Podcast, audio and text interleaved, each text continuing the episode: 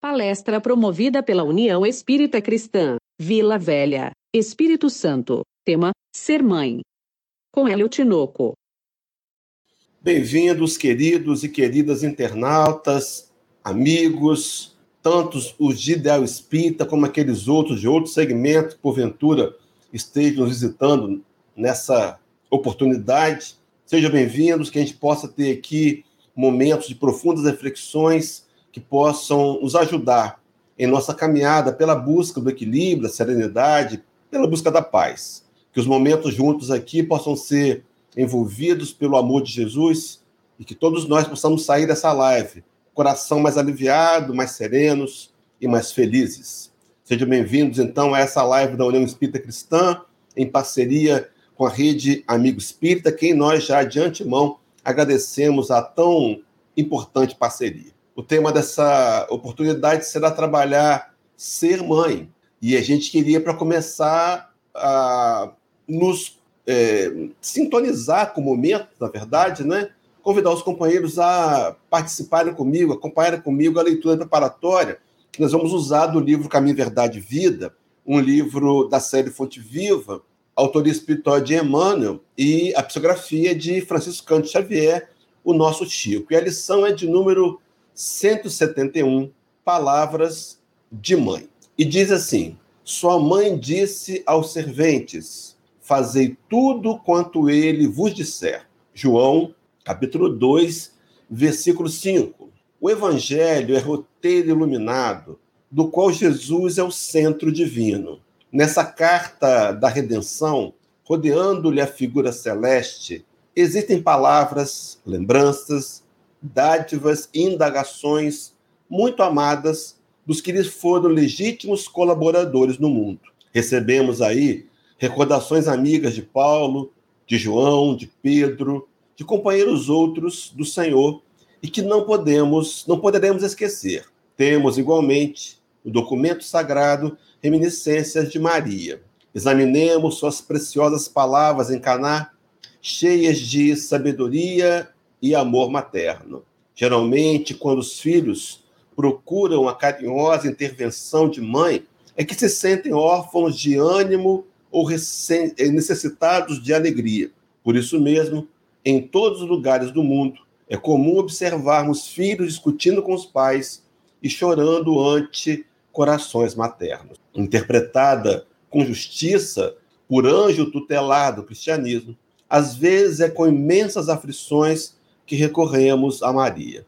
Em verdade, o versículo do apóstolo João não se refere a paisagens dolorosas. O episódio ocorre numa festa de bodas, mas podemos aproveitar-lhe a sublime expressão simbólica. Também nós estamos na festa de noivado do Evangelho com a Terra. Apesar dos quase 20 séculos decorridos, o júbilo ainda é de noivado, porquanto não se verificou até agora a perfeita união. Nesse grande concerto da ideia renovadora, somos serventes humildes. Em muitas ocasiões, esgota-se o vinho da esperança, sentimos-nos extenuados, desiludidos, imploramos ternura maternal e eis que Maria nos responde: Fazei tudo quanto ele vos disser. O conselho é sábio e profundo e foi colocado no princípio dos trabalhos de salvação. Escutando semelhante advertência de mãe, meditemos se realmente estaremos fazendo tudo quanto o Mestre nos disse. Muito bem, queridos irmãos, ser mãe. Eu quero, a gente poder aproveitar bem esse tempo, começar dizendo que ser mãe pode ser interpretada de duas maneiras. Essa frase tem interpretações. Eu quero trazer duas. Primeiro, pensar em ser mãe como tornar-se mãe. Seria aqui uma faculdade das mulheres, daqueles espíritos que encarnam no corpo feminino. Seria uma faculdade das mulheres que encarnam no corpo feminino e com condições de gerar. Seria essa a ideia de tornar-se mãe, de dar à luz, mas também no sentido mais profundo, no sentido mais emocional, tornar-se mãe também por meio da adoção, sim, tornar-se mãe daqueles filhos chamados do coração também funcionaria, também encaixaria nessa primeira interpretação. O de ser mãe, o de ter um filho, o de cuidar, o de amar uma criança. Mas eu quero avançar para um sentido mais profundo. Seria o ser mãe, o ser espírito imortal. Esse que nós somos, que vivenciamos múltiplas experiências na intenção maior do Pai de nos ensinar a desenvolver o amor. Queridos irmãos, eu tenho dito isso algumas vezes, bem provável que você tenha me ouvido falar, mas o objetivo maior da sua vida é aprender a amar. Nós estamos aqui nesse planeta, nessa live, para aprendermos a amar. Somos espíritos imortais, espíritos imortais com potencialidades a serem desenvolvidas. Na questão 621 de O Livro dos Espíritos, Kardec inquiriu os benfeitores espirituais, perguntando-lhes aonde estava escrita a lei de Deus. E a resposta, na consciência. A lei de Deus está dentro de cada um de nós e precisa, meus irmãos, ser acessada. Esse acesso virá pelo trabalho. Pelo trabalho, pelos relacionamentos, pelo enfrentar os conflitos, por aceitar a realidade. Trabalho esse de modelização que aos poucos irá, irão, o trabalho como um todo, nos ensinar a amar. Essas potencialidades teriam sido várias vezes reveladas pelo próprio Jesus e também mais tarde na literatura espírita, quando Leon Denis, no livro Problema do Ser, o Destino da Dor, na sua parte terceira, trabalha pontualmente as potências da alma. Mas a fala de Jesus está em João capítulo 10, versículo 34, onde ele faz uma referência a um salmo de Asaf. Ele vai dizer assim: Respondeu-lhe Jesus: Não está escrito na vossa lei? Eu disse: Sois deuses, meus irmãos e minhas irmãs. O Rabi da Galileia referia-se ao salmo de Asaf, Salmo 82, versículo 6, aonde desde aqueles momentos, ainda ali, meio que bárbaros, nos era ensinado pela espiritualidade, nos já prevendo o avanço moral que teríamos e que teremos. Eu disse: sois deuses, todos sois filhos do Altíssimo, sois todos filhos do Altíssimo. Rabi da Galileia validava a declaração dessa música, desse cântico do povo hebreu: Vós sois deuses há em nós uma potencialidade profunda, embrionária, a ser desenvolvida, desenvolvimento esse que passa, querido e querida, pela escolha, pela decisão. No entanto, o Rabi da Galileia, num outro momento, lá em João 14, versículo 12, vai fazer uma declaração que ainda, e aqui sem nenhuma, nenhum tipo de orgulho, que ainda tão somente nós espíritas podemos explicá-la, a fala, com racionalidade de Jesus. Na verdade, na verdade vos digo que aquele que crê em mim também fará as obras que eu faço e as fará maiores do que estas, porque eu vou para o meu Pai. O Rabi da Galileia enxergava a realidade do Cristo que um dia seremos. Sim, só faremos as obras que ele fez quando atingirmos a qualificação de Messias. E segundo, segundo Allan Kardec, na revista Espírita, a categoria dos espíritos Messias são aqueles que se tornaram infalíveis. Quando tivermos essa performance, que inevitavelmente passará por todas as outras etapas anteriores, nós faremos as obras que Jesus fez. No entanto, meus irmãos, poderíamos pensar nas obras de amor que ele fez. No dia que tivermos a qualificação do Messias, nós amaremos da forma que o Cristo amava. No entanto, meus irmãos, fica aqui uma ressalva importantíssima. O Cristo que seremos amanhã, inevitavelmente, começa com as atitudes que tomamos hoje. Então, ser mãe. Ser mãe, aprender a amar com um tipo de amor específico. Vou, ao longo da palestra, citar aqui, mas o amor que mais se aproxima do amor de Deus, por conta do link de ser um amor criador. Pois bem, queridos, eu quero trabalhar esse tema ser mãe de três formas. Primeiro, abordar a missão Segundo, abordar o privilégio. E, por fim, talvez o mais importante, abordar o compromisso. Comecemos pela missão. Eu quero convidá-los a lembrarem-se comigo da, do Livro dos Espíritos, no item Amor Materno e Filial, Lei de Amor, Justiça e Caridade, a décima e segundo os Espíritos, a mais importante das leis morais. Informação essa na questão 648, o companheiro pode consultar o seu exemplar do Livro dos Espíritos. Mas a questão aqui a ser trabalhada. 890. Kardec pergunta à espiritualidade: será uma virtude o amor materno ou um sentimento instintivo comum aos homens e aos animais? Pergunta capciosa. Respondem os benfeitores a Kardec. Uma e outra coisa. Então é instintivo, sim, mas também é uma virtude a ser adquirida e conquistada. Completa os espíritos. A natureza deu à mãe o amor a seus filhos no interesse da conservação deles. Então, o instinto materno, o amor materno é uma oportunidade preciosa pelas quais todos nós, em especial os encarnados em um corpo feminino que pode gerar ou pode adotar um momento importante para desenvolvimento do amor. A grande missão de ser mãe é aprender e desenvolver uma qualificação específica do amor que levará o espírito imortal a guardar em si registros que, por certo, nós, encarnados no corpo masculino, já o tivemos em outras oportunidades e o teremos adiante, a fim de construir um amor real, um amor sólido, um amor parecido com o amor da divindade. Na questão 208, falando de missão, Kardec perguntou aos espíritos: nenhuma influência exercem os espíritos dos pais sobre o filho depois do nascimento deste? Meu irmão, a pergunta procede, sabe por quê?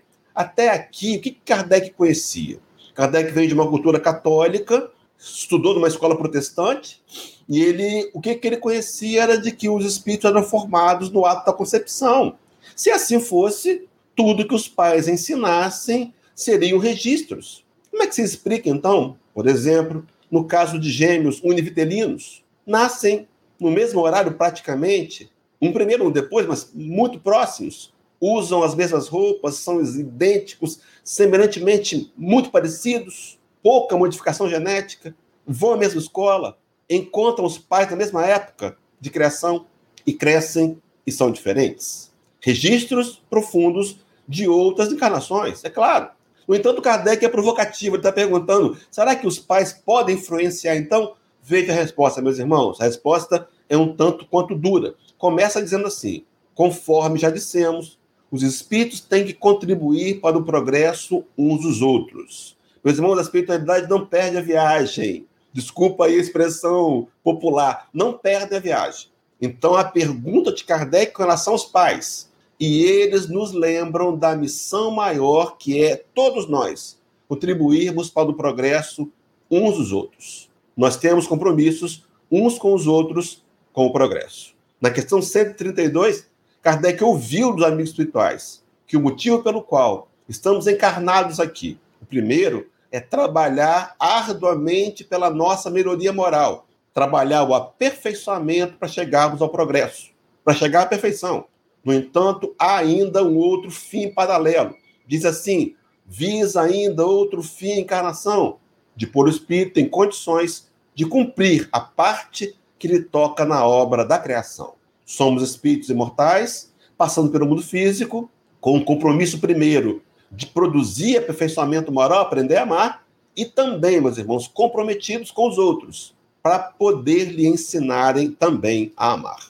Mas a pergunta, a resposta prossegue. E aí os espíritos vão trazer a especificidade da pergunta. Diz assim: Pois bem, os espíritos dos pais têm por missão desenvolver o de seus filhos pela educação. Então, o compromisso dos pais, mãe e pai, é uma missão. Desenvolver, meus irmãos, ele diz como? Pela educação.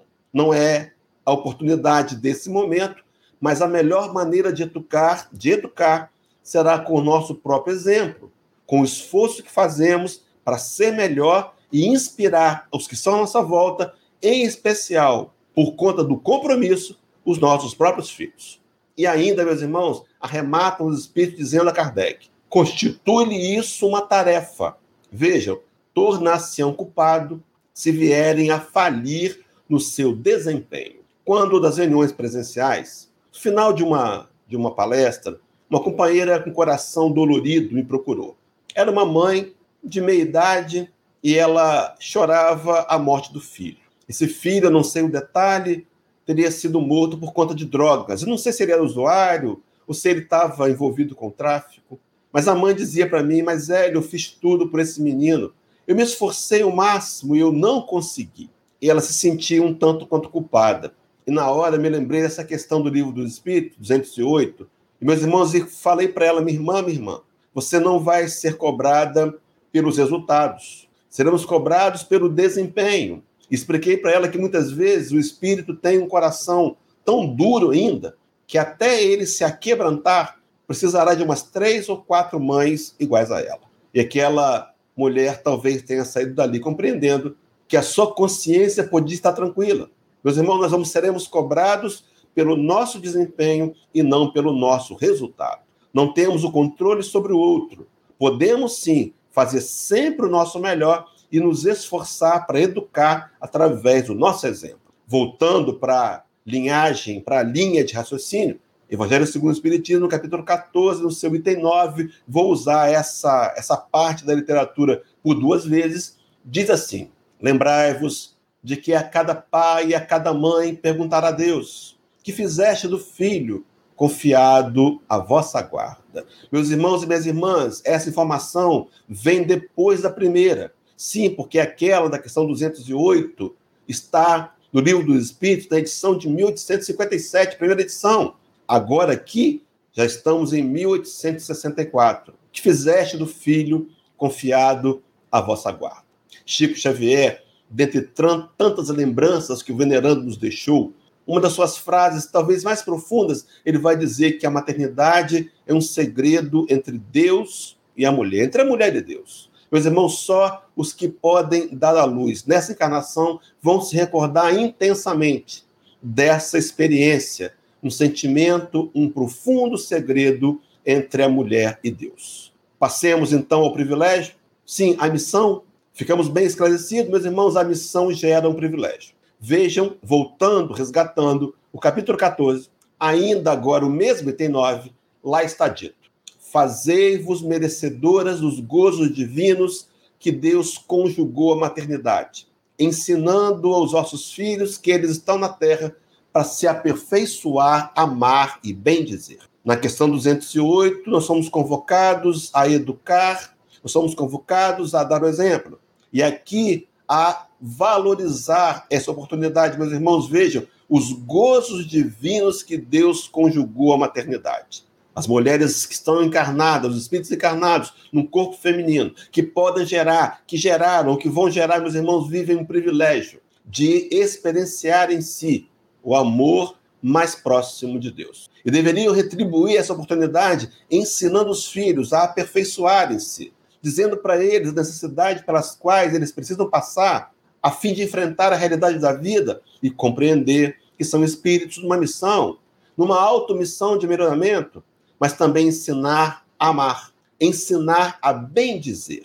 Meus irmãos, esse texto daria várias horas de conversa. Ensinar a bem dizer. Será, meus irmãos, que nós temos sido exemplos de agradecimento, de gratidão para os que estão conosco, nossos pequenos, nossos filhos? Será que temos sido aqueles que procuram olhar à nossa volta e agradecer aquilo que temos? Ou ainda estamos na lamúria, na reclamação, na murmuração? Quantas vezes ainda blasfemamos contra Deus, acreditamos que não merecemos a situação difícil ou limitada pela qual passamos? Meus irmãos, Deus sabe o que é melhor a cada um de nós. E não adianta dizer para os seus filhos que eles têm que fazer alguma coisa se você não tem sido um exemplo.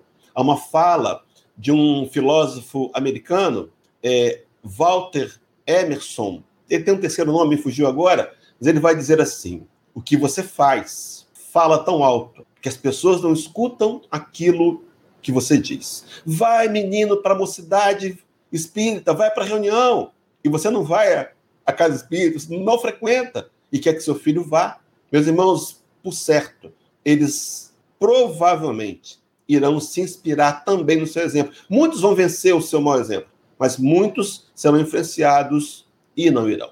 Os gozos divinos que Deus conjugou à maternidade. Dizem as pessoas que o amor que mais se assemelha ao amor de Deus é o amor materno.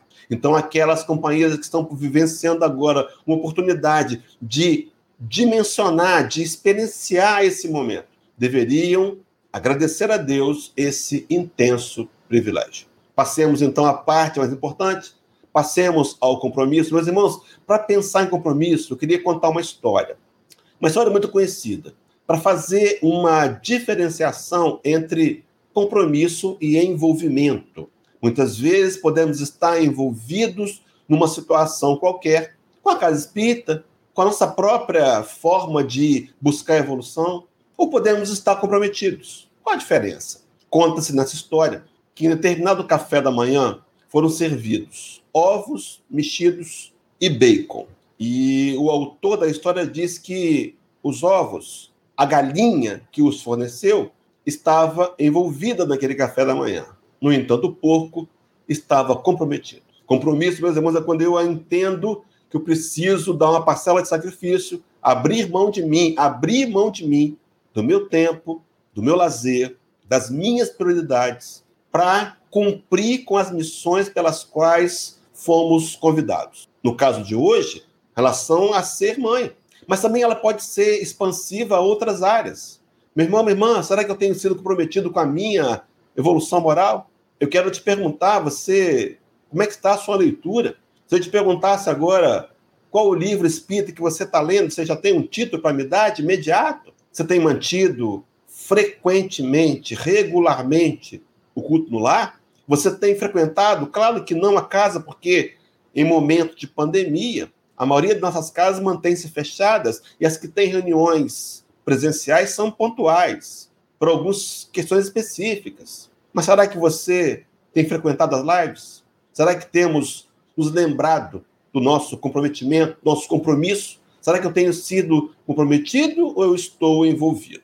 Bom, com relação ao compromisso, com relação à questão de estar comprometido com os filhos, a gente começa a perceber que esse compromisso, meus irmãos, ele é infindável. É claro que no retorno à pátria maior, em novas encarnações, com as trocas de papéis. Sim, porque agora podemos ser mãe. Mas quem sabe, na próxima encarnação ou numa outra, o nosso filho, nossa filha, será nossa mãe ou nosso pai? A troca de papéis, o revezamento múltiplo para aprendizado de sentimentos específicos linkados à busca do aprendizado do amor. Meus irmãos, nada por acaso. Não estamos na família que estamos por acaso. Quero te dizer que não temos a mãe nem o pai que temos por acaso. É claro que eles, por certo, não são os melhores pais nem os perfeitos, como nós também não somos, somos espíritos imperfeitos, militando aí no nível regular de evolução moral, quem sabe até para inferior, mas lutando para ser melhor a cada dia. Então, o nosso comprometimento seria fixado quando nós nos atentamos para entender que filhos serão sempre filhos. É claro que o compromisso aqui, a intensidade das interferências, sim, interferências, começam na infância. Então, nas crianças, nós não podemos dizer para a criança que ela pode escolher ir para a escola ou não. Nós a mandamos. É uma autoridade. Podemos fazê-lo. Talvez obrigá-los também a irem à educação infantil. Ah, não quero. Não, a gente não pode escolher. Então há um comprometimento. Será que eu tenho sido comprometido com essa fase dos meus filhos? E com a adolescência, essa tão difícil, né? Essa, essa fase de mudanças hormonais que nós passamos. Sabemos o quanto há de dificuldades, mas enfim, com orientação salutar, espírita, equilibrada, podemos sim conduzir melhor os adolescentes. Talvez se eles viessem ouvindo o evangelho desde a infância, por certo, chegarão a essa fase com mais um pouco de conteúdo? Queridos e queridas, é o nosso compromisso. Será que temos levado nossos filhos? Será que temos feito uma reserva financeira para enviá-los aos encontros de mocidade? Aqui no nosso caso, o MS? Será que temos dito para eles, numa conversa amorosa, que precisam se corrigir aqui ou ali? Mas também, meus irmãos, quando eles são jovens, sim, jamais autônomos, independentes, Ainda assim, o bom conselho materno, ainda assim, a boa conversa, carinhosa, afetiva, que alguns de nós ainda não conseguimos dominar, é bem verdade. Mas não há problema, podemos estar tentando fazê-la, buscar por meio da informação, buscar o conhecimento, buscar a leitura, para sermos melhor preparados, para estarmos melhor preparados, para atender também os anseios da juventude. Mas, meus irmãos, o compromisso prossegue também na vida adulta. É claro que aqui, entendendo que os filhos se tornam independentes, podem e devem escolher por si só. Me lembro de uma frase, não me recordo se é de um poeta português, não estou me lembrando agora o autor, mas ele vai dizer que nossos filhos precisam de duas coisas: raízes e asas. Se tivermos dado boas raízes, poderemos deixá-los voar, porque as asas serão asas seguras. O compromisso, meus irmãos. E eu me lembrei para a gente poder encorpar essa informação de uma fala de Paulo de Tarso, escrevendo a carta à igreja de Éfeso, capítulo 6, versículo de 1 a 4. Vamos trabalhá-lo rapidamente. Começa dizendo assim o apóstolo dos gentios: Filhos, obedecei a vossos pais no Senhor, pois isto é justo. Meus irmãos, observem bem: obediência não cega, mas obediência no Senhor, pela proposta, vou trabalhá-la, de honrar pai e mãe. É claro que nossos pais nos derem um mau conselho, um conselho para uma violência, para uma vingança, não podemos ouvi-los. Claro que não, mas é preciso obedecer no Senhor. E diz o texto de Paulo: honra teu pai e a tua mãe, que é o primeiro mandamento com promessa. Honrar pai e mãe, mas não significa admirá-los, não significa obedecê-los, é muito mais que isso. Honrar é estar extremamente grato pela oportunidade, por mais que tenha sido imperfeita ou difícil, de nos terem dado a, a vida. Nos trouxeram a reencarnação. Sim, um planejamento bem provável, bem certo, mas nos permitiram vir. Poderiam, pelo livre-arbítrio, nos ter evitado. Mas é o primeiro mandamento com promessa. Vou trabalhar daqui a pouco isso. Honrai a vosso pai e vossa mãe. Esses mandamentos, esse mandamento foi validado por Jesus em vários momentos na sua literatura, no Evangelho. Em especial, eu trouxe dois. Naquele episódio da tradição dos anciãos. Os copeiros vão se recordar que os discípulos, os fariseus, procuraram por Jesus para dizer-lhe que os discípulos não, não lavavam as mãos antes das refeições. É claro que aqui o lavar as mãos não era a questão de higiene, não. Era um ritual de uma religião extremamente exterior. E o Cristo vai combater as atitudes exteriores e vai dizer, meus irmãos, que o que conta são as atitudes do coração e vai dizer não é o que lava a mão, ou não é lavar a mão ou não lavar a mão, que contamina o homem não é o que entra pela boca, mas é o que sai do coração, alertando aqueles homens. E corrige-os, dizendo: Olha, vocês alegam que não podem ajudar os pais, porque o dinheiro que tinham era para a oferta do templo. Alegam, fogem do cumprimento da lei, e ele valida então o mandamento: honrar vosso pai e a vossa mãe, exaltando. No segundo momento, ele vai falar ao jovem rico. Muitos vão se recordar comigo. Aquele jovem estava ansioso para compreender o que ele poderia fazer para conquistar a vida eterna. E o Senhor da Galileia diz que ele deveria cumprir os mandamentos. E o jovem pergunta: Mas quais os mandamentos? E o rabi, numa visão resumida, profunda da Torá, diz dentre os mandamentos: Não matarás, não adulterarás, não dirás falso testemunho, ama a teu pai, honra a teu pai e a tua mãe. Exaltava ali, mais uma vez, amar, honrar pai e mãe. Meus irmãos e minhas irmãs, não importa quem eles foram, não importa quem eles sejam, nós temos a obrigação, pela lei de Deus, de honrá-los. Talvez até isso leve-nos a um exercício de aceitação, de compreensão, e eu penso, meus irmãos, que uma das formas mais eficientes para conquistar melhores resultados é trabalhar a indulgência, nos colocar no lugar deles. Eu fico pensando, a geração atual não, mas a minha geração, por exemplo, encontrou pais que corrigiam açoitando. Era talvez normal, era uma atitude normal, violenta, mas eu fico pensando que esses pais que deixaram marcas em muitos filhos também receberam de seus pais as mesmas marcas e vieram passando a informação como se fosse ela a melhor. Meus irmãos eram muito bem intencionados. A antiga palmatória das escolas era uma maneira de corrigir. É claro que havia ali abusos, havia ali uma forma violenta, mas nós temos que nos colocar no lugar do outro e pensarmos assim. Se naqueles dias tivéssemos no lugar deles, faríamos o mesmo. Quem sabe até faríamos piores, bateríamos com mais força nas mãos dos alunos. Meus irmãos, é preciso entender que honrar pai e mãe vai muito além do que simplesmente amá-los e respeitá-los. Será honrá-los pelo simples fato de serem pais, de nos oportunizar. É claro que muitos deles falharam, é claro, mas não nos cabe o direito de julgá-los e nem de condená-los. Talvez seja a hora de aliviarmos o nosso coração e, ao invés de censurá-los, procurarmos nós ser os pais que não tivemos, mas amorosos, que dialogam, que acolhem, que são afetivos, que respeitam, que são solidários, que participam. Sim, pais participativos. Meus irmãos, o mundo caminha para uma visão nova de família. Graças a Deus, fruto já de uma evolução coletiva. Um dia, as, as famílias serão recantos de paz e de harmonia. Quando Emmanuel, no livro Consolador, me foge agora qual é a questão, ele pergunta a espiritualidade, ele pergunta a ele próprio, o Consolador, ele próprio pergunta a si e responde, ele vai dizer se a família é a melhor escola de educação das almas. E ele responde: a família ainda é.